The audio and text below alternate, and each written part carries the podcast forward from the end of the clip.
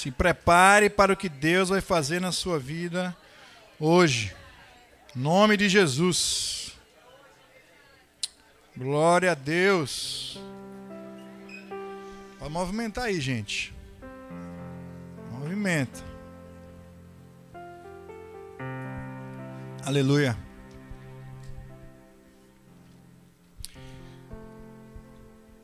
Hoje a gente continua a nossa série chamada Prosperidade. E no domingo passado nós começamos com um assunto extremamente importante para aquilo que a gente crê e para aquilo que a gente está preparado, né? que acabamos de dizer para, quem está do nosso lado, se prepare. Então, para isso, nós pre precisamos entender o que é mordomia. Por isso que a gente começou a semana passada falando sobre mordomia. Porque para, para nos prepararmos para aquilo que Deus vai colocar em nós, sobre nós, para aquilo que Deus vai nos dar, vai nos confiar, nós precisamos entender que aquilo não é nosso, que a vida não é nossa e que é dele. E precisamos entender que nós precisamos ter zelo, precisamos cuidar daquilo que Ele colocou em nossa mão, seja um dom, seja um, um bem, seja um talento, seja qualquer coisa que, que Ele tenha colocado. Eu preciso zelar por aquilo. E eu preciso saber que aquilo não vem do meu próprio esforço, mas vem do alto, vem do próprio Deus colocando algo sobre a minha vida. Então, com esse alicerce, com o alicerce de que nós somos mordomos, que nós somos zeladores do reino de Deus, aqui nessa terra. Né? Nós estamos aqui, então nós somos mordomos de Deus aqui. Paulo fala lá para a igreja de Corinto que nós somos embaixadores por Cristo. Segunda carta de Paulo aos Coríntios, capítulo 5, versículo 20. De sorte que somos embaixadores por Cristo. E o que é o embaixador?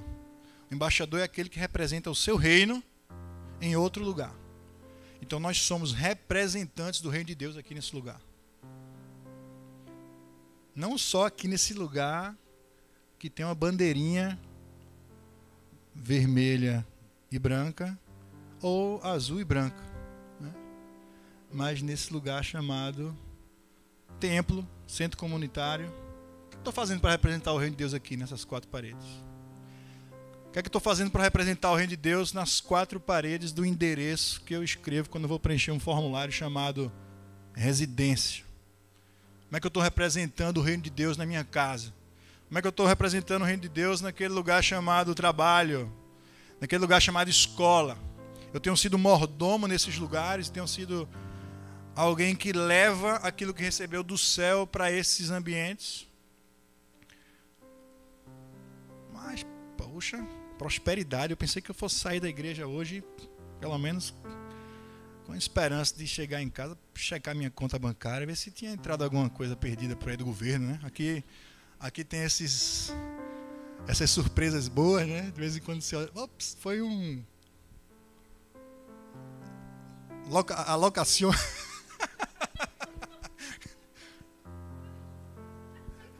alocação de la semana. Mas para que possamos estar prontos para entrar nesse, nessa nuvem, nesse ambiente de prosperidade, é importante entendermos que somos mordomos. E hoje nós vamos falar sobre prosperidade da alma. E nós iremos falar também sobre prosperidade da família, prosperidade do reino e prosperidade nas finanças. Nós iremos falar ainda sobre esses quatro pontos. E existe um porquê de nós estarmos começando com mordomia e depois entrando na prosperidade da alma. Porque nós acreditamos e nós podemos observar isso através de toda a escritura, que a prosperidade, ela começa sendo embasada, entendendo que nós somos, que nós somos servos, que nós somos mordomos, e ela começa de dentro para fora. Nós vamos ver alguns casos que ela começou até de dentro para fora, mas que algumas pessoas no meio do caminho se perderam. Mas por que, que Deus prosperou? Por que, que Deus prosperou o rei Uzias? Depois de Salomão, foi um, o, rei, o reinado mais próspero do povo de Israel. E por que, que Deus prosperou esse cara? Se Deus sabia que ele ia cair, sabia que o orgulho iria consumir o seu coração, sabia que com o tempo ele iria se perder. Por que é que Deus levantou esse cara?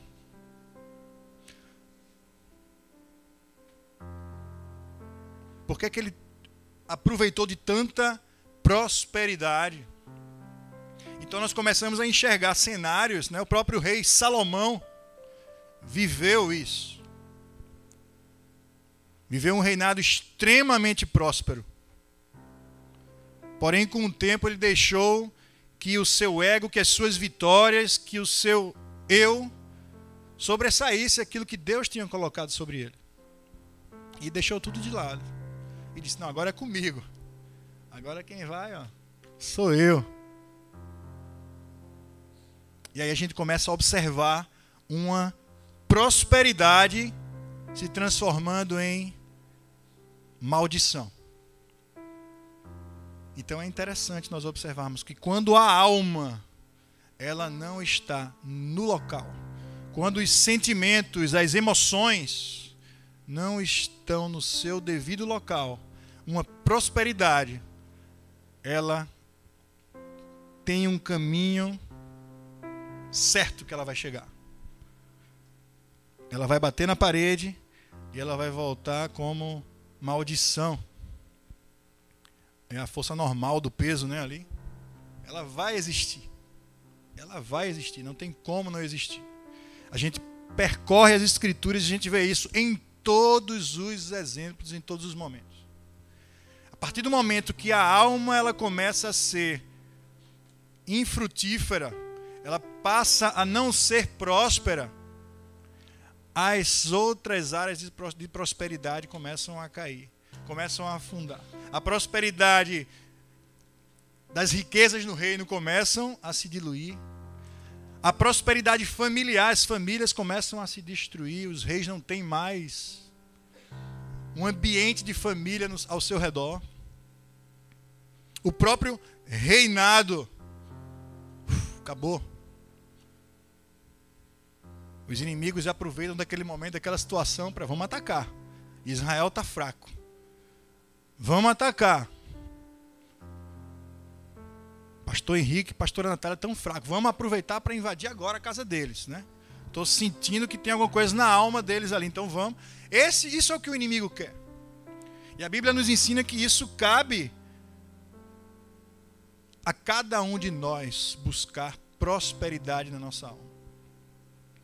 Isso não cabe a uma oração onde eu digo: Espírito Santo enche a minha alma e eu fico aqui sentado esperando que uma pomba entre aí quando a porta abra e me envolva e me encha aqui. Nós precisamos responder. Nós precisamos caminhar a essa direção. Vamos abrir nossa Bíblia, né? Abre a tua Bíblia lá.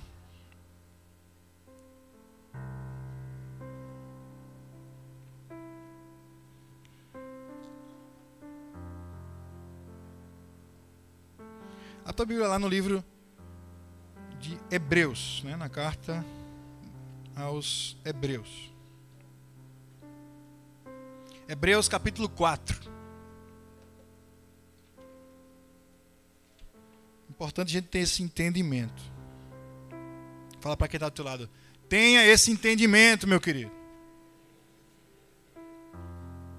É grande as frases, hein, que o pastor fala. Tenha este entendimento, meu querido. Hebreus capítulo 4, versículo 12. Vê o que é que está escrito? Pois a palavra de Deus é o que? É viva e eficaz. Fale comigo, viva e eficaz. E mais afiada que qualquer espada de dois gumes. Ela penetra até o ponto de dividir alma e. Aleluia. Aleluia. Alma e espírito 1 Tessalonicenses capítulo 5, versículo 23. Primeira carta de Paulo aos Tessalonicenses, capítulo 5, versículo 23.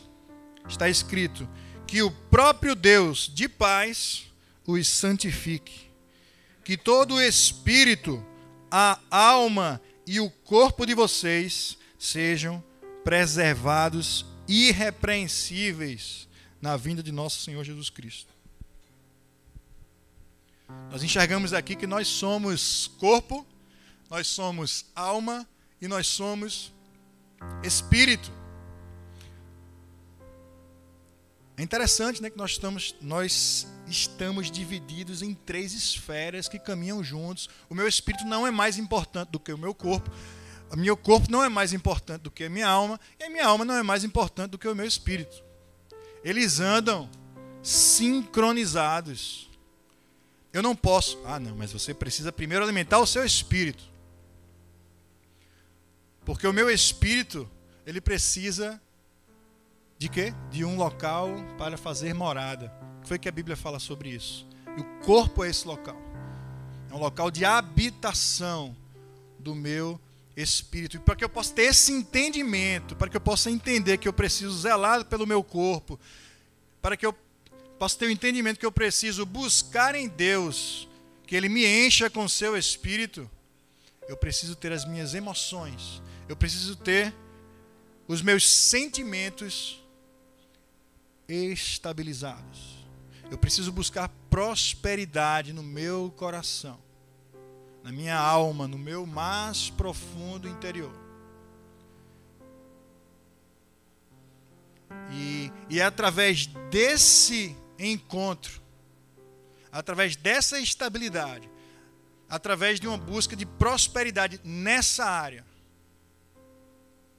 que eu vou poder usufruir, que eu vou poder dar um passo adiante e começar a enxergar Deus se movendo ao meu redor e fazendo prósperas as demais coisas.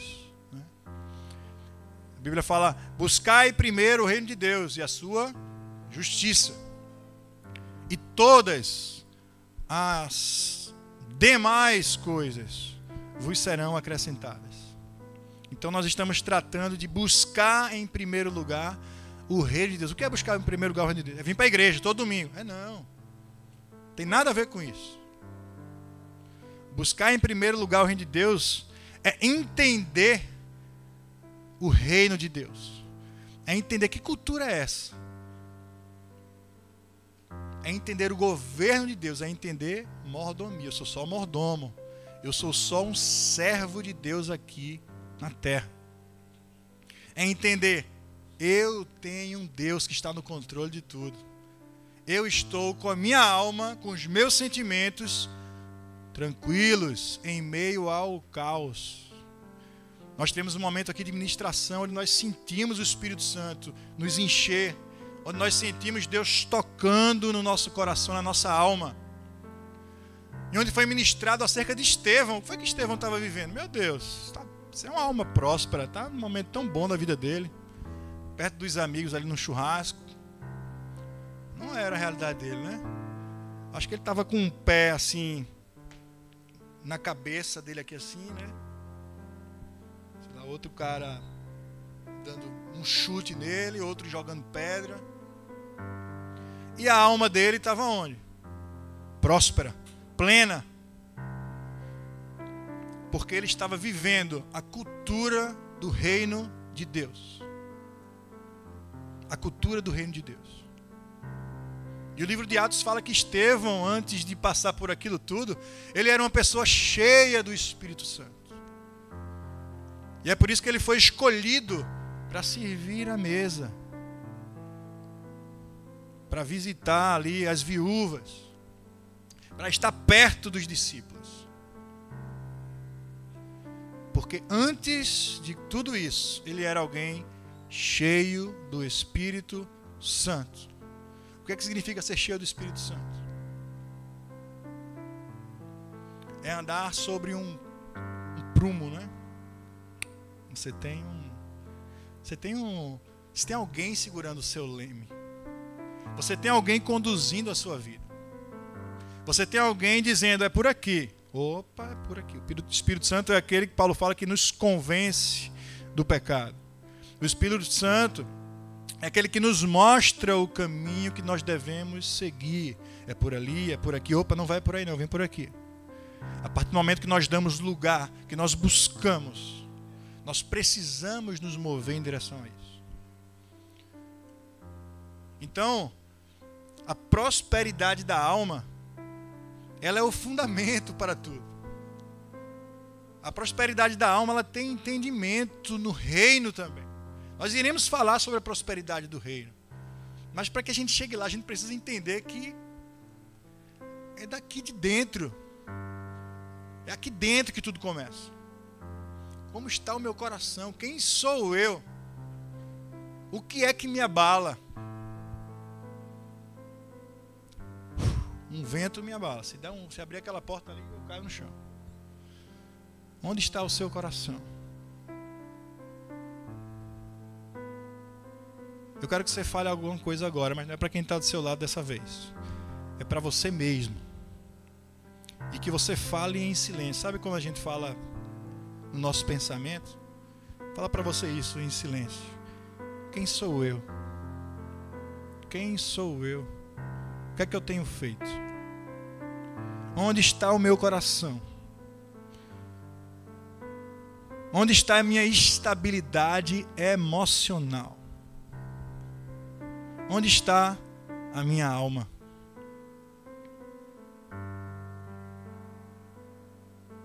Imagina um, um, gráfico, né? Aqueles gráficos lindos, um dashboard ali.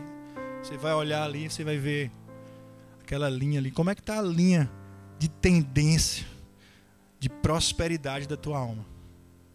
Eu não posso enxergar isso. Mas talvez você consiga fazer isso. Talvez você consiga enxergar. Talvez você consiga dizer: Meu Deus, parece que o eixo, eu tô, eu tô passando do eixo do X ali para baixo já. É? Tô ficando negativo ali.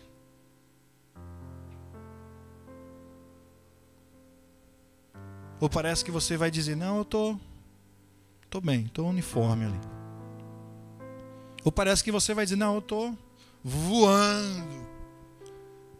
Pode vir, como diz o poeta aí, pode vir quente que eu estou fervendo, né?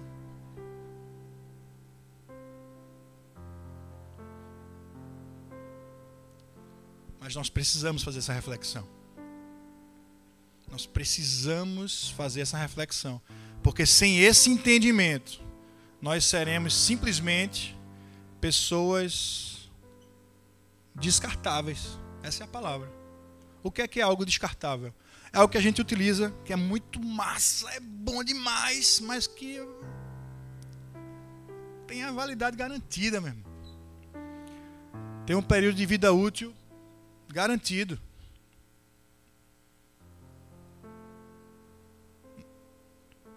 Sabe aqueles copinhos de café ali que a gente estava tomando? Benção, é uma benção, um cafezinho quentinho. Oh, meu Deus. Glória a Deus. Pega a chave. Então você vê aí, ó, cafezinho quentinho, copinho bonitinho, uma bênção. A gente não lava esses copos para o próximo domingo. Porque eles são descartáveis. Eles têm o papel. Mas eles são descartáveis. A gente usa uma vez e joga fora. Usa duas, três, né? Também, às vezes. Quatro. dependendo do grau de, de vontade e desejo pelo pretinho, vai até mais. Mas eles são descartáveis. Não seja descartável. Isso só depende de você. Isso só depende de você. Eu quero chamar a sua atenção, mas eu não quero lhe encher ao mesmo tempo de uma responsabilidade solitária, porque existem ferramentas para isso. É por isso que nós vivemos e por isso que nós falamos buscar primeiro o reino de Deus, por isso que é um reino. Porque um reino é estabelecido através do domínio de um rei, um só rei, mas de um exército imenso e poderoso. Então nós não estamos sozinhos. Nós temos alguém que caminha com a gente. Nós temos a igreja nós temos uma necessidade e ela é provida com segundos. Glória a Deus. Oh, glória. Então nós não estamos caminhando sozinhos. Ah, pastor, mas você não tem noção do que eu estou passando. o negócio é tão complicado que eu não posso nem falar com ninguém. Eu não consigo falar com ninguém sobre isso.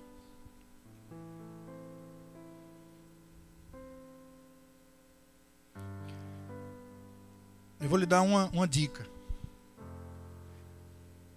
Fale com uma pessoa. E essa pessoa não é fofoqueira, essa pessoa não vai lhe dar um constrangimento. E essa pessoa está na sua casa, está no seu quarto. Mas fale com fé. Fale acreditando que você está falando realmente para alguém. E espere uma resposta.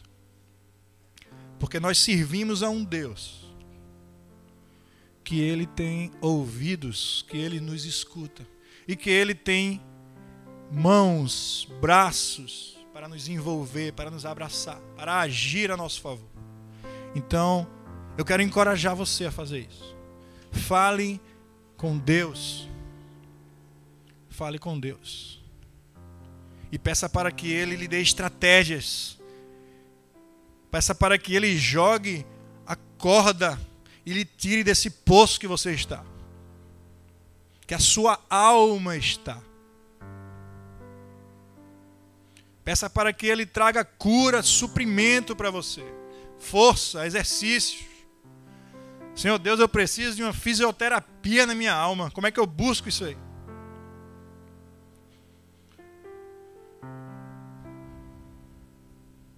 A Bíblia fala sobre esse rei chamado Saul, que eu citei aqui como um exemplo de alguém que tinha a prosperidade ao seu redor. Era alguém que fazia, dava um estralo, vinha um copo de café na mesa dele. Dava outro estralo, alguém colocava lá as suas vestes. prosperidade para ele era. Ele não tinha nem noção do que era, eu acho. Né? Rei Israel. Mas ele tinha sua alma atormentada. Ele ouvia vozes.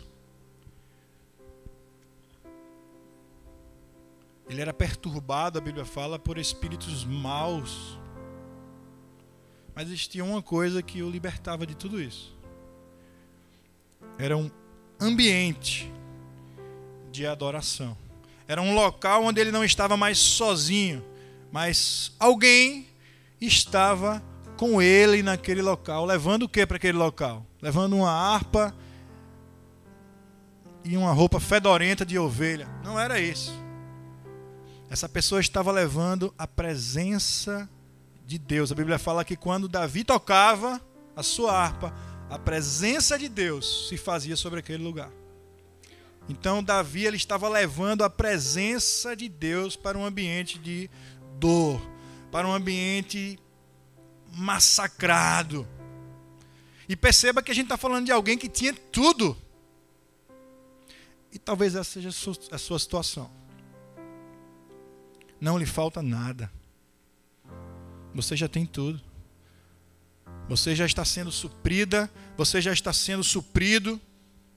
Ah, meu trabalho é uma benção. Não é nem um trabalho, é um emprego, que eu não faço nada. O dinheiro cai lá no, todo mês. Recebe aí, vai recebendo as chaves aí, né? Então, a minha família está caminhando até bem, mas meu coração está acabado. Meus sentimentos parecem que estão destruídos.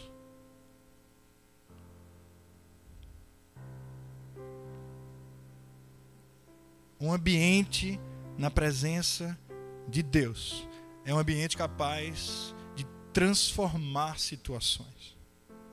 E nós cremos nisso. Nós cremos que nós precisamos nos mover em direção a isso. E Deus vai nos dar estratégias.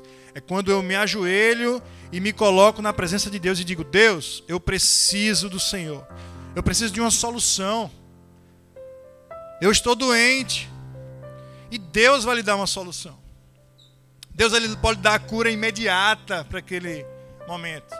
Deus ele pode dizer: meu irmão, eu quero que você fique sempre chamando alguém para estar perto de você. Eu quero que você busque esse, esse seu terapeuta aí, com essa sua harpa, e faça sessões sobre a sua vida, para que você evolua, para que você chegue a um estado de cura no seu interior. Não existem regras para as ações de Deus sobre nossa vida. Mas existe uma regra, e essa é clara, sobre a nossa ação diante de Deus. Nós devemos nos prostrar diante dele colocar diante dele. A Bíblia fala que nós devemos lançar sobre ele todo o fardo, toda a inquietude, todo o peso, tudo aquilo que nós carregamos e que nós não podemos carregar. E a Bíblia está falando da nossa alma. Ninguém aqui tem dificuldade de carregar uma mochila cheia de dólar. Ninguém aqui tem dificuldade de carregar suas próprias vestes. Ninguém aqui tem dificuldade de carregar um caminhão de mudança. Mas nós temos dificuldade de carregar aquilo que nós não devemos carregar emocionalmente. E são esses fardos, são esses pesos que nós devemos colocar diante de Deus, para que Ele nos traga a solução do nosso problema, para que Ele nos traga a cura. Em nome de Jesus. A Bíblia nos fala sobre José. José.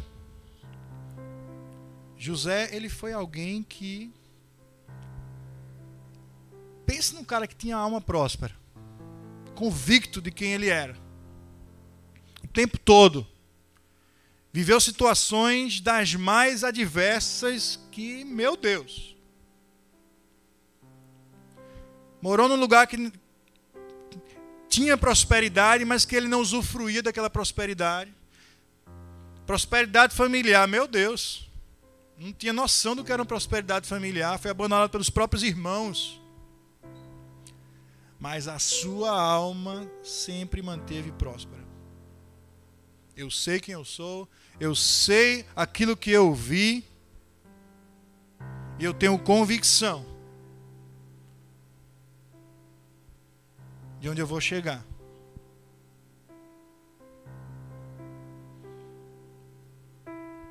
E a vida dele foi completamente transformada. Talvez não tenha sido surpresa para ele, mas eu acredito que foi, né? Deus fala tantas coisas para a gente de forma tão clara e quando aquilo ali acontece a gente faz, uau! Eu sabia, mas assim aconteceu. Deus já tinha levantado uma pessoa, já tinha tido um sonho, alguém já tinha me dado uma palavra a respeito disso, mas quando acontece é maravilhoso.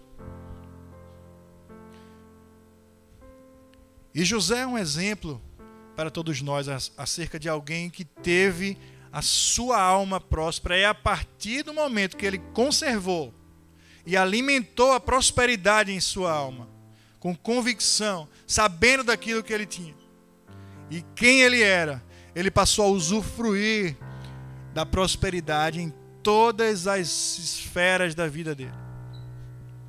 Porque, mais uma vez, buscai primeiro o reino de Deus e a sua justiça. E todas as demais coisas nos serão acrescentadas. Eu quero pedir para vocês fecharem os olhos. Fechem os seus olhos. E mais uma vez, falem para dentro de você mesmo. Converse com a sua alma. Ela não precisa nem ouvir o som da sua voz. Pergunte: Como você está?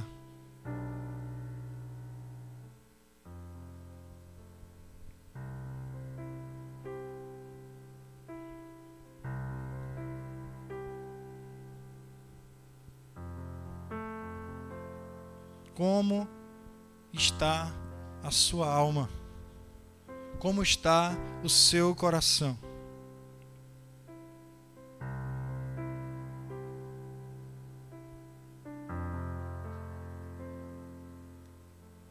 Eu creio que Deus ele tem algo para fazer essa manhã aqui em nosso meio.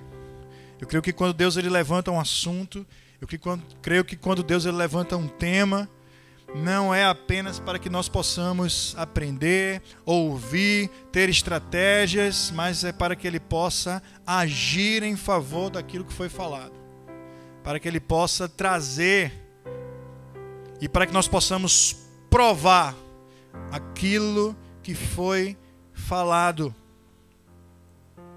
porque Ele está aqui, Deus está aqui entre nós, o Espírito Santo está passeando em nosso meio.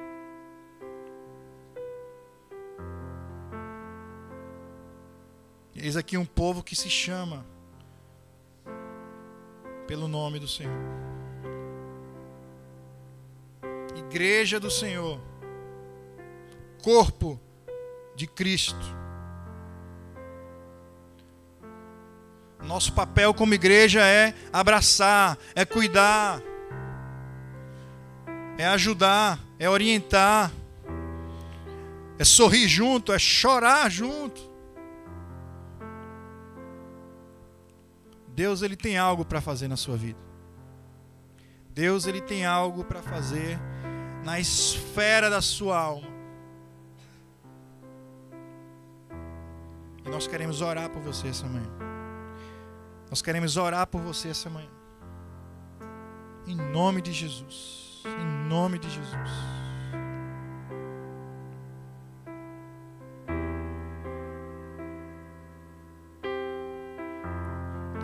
Pastor.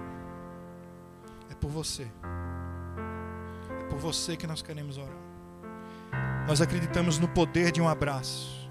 Nós acreditamos no poder de uma palavra sobre a sua vida. Nós acreditamos no poder do Espírito Santo sendo liberado sobre você. E nós queremos te abraçar. Em nome de Jesus. Nós continuamos com os nossos olhos fechados em oração, em busca de um entendimento para aquilo que o Senhor tem para nós essa manhã. E você que está sentindo isso, você que está sentindo esse aperto, mas ao mesmo tempo acreditando nessa esperança, buscando por essa esperança. Nós queremos orar por você. Eu quero que você se coloque de pé onde você estiver. Em nome de Jesus. Em nome de Jesus. Em nome de Jesus. Em nome de Jesus. Vem sobre nós, Espírito Santo de Deus. Vem sobre nós, Pai. Vem sobre nós, vem sobre a tua igreja, Deus. Vem sobre os corações. Vem trazer alívio, Jesus. Vem trazer alívio, Deus, ao nosso interior, Pai. Nós queremos mais do Senhor. Em nome de Jesus. Em nome de Jesus. Em nome de Jesus. Vem sobre nós, Pai. Vem sobre a tua igreja, Deus. Vem sobre o teu povo.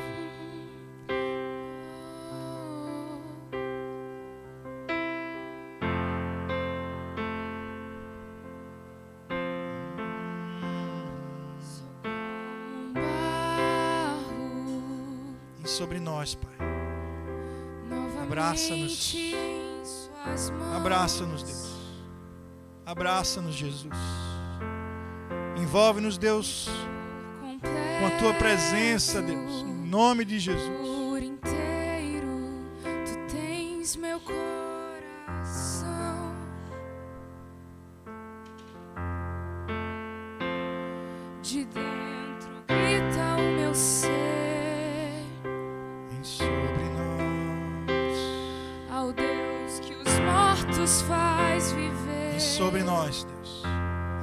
Nós. Vem, Espírito Santo de Deus. Nós queremos ser tocados, Deus. Nós queremos ser transformados pelo teu poder, Pai. Em nome de Jesus. Em nome de Jesus. Traz alívio ao teu povo, Pai. Traz transformação, traz libertação, Deus. Traz cura em nome de Jesus.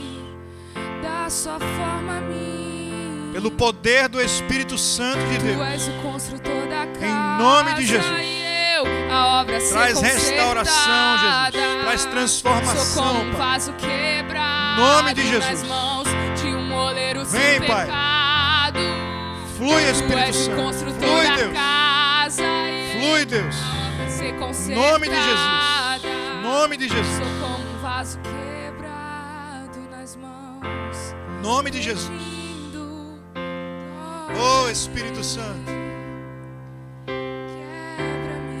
Quebra-nos, Deus. Em nome de Jesus. Em nome de Jesus. alívio. Tudo que eu preciso vem aqui comigo pra eu continuar.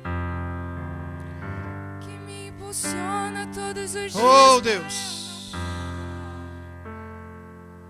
Passeia no meio do teu povo, Pai. Passeia, Jesus.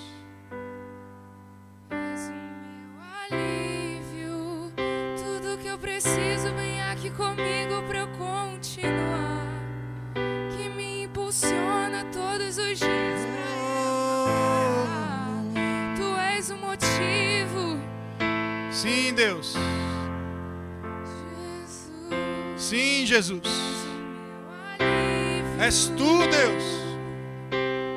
Tu és tudo, Pai. Tu és o Alfa e o Ômega, Deus. Tu és o começo, Jesus. Tu és o fim. Em ti estão todas as coisas, Deus. Tu és o nosso alívio. Lance sobre ele. E ele te dará descanso. Lance sobre ele. Lance sobre ele, meu. Lance sobre ele. Em nome de Jesus. Lance sobre ele. Cristo em nós é a esperança. Cristo em mim. Cristo em você. Cristo em nós. No meio da igreja. No meio da sua casa.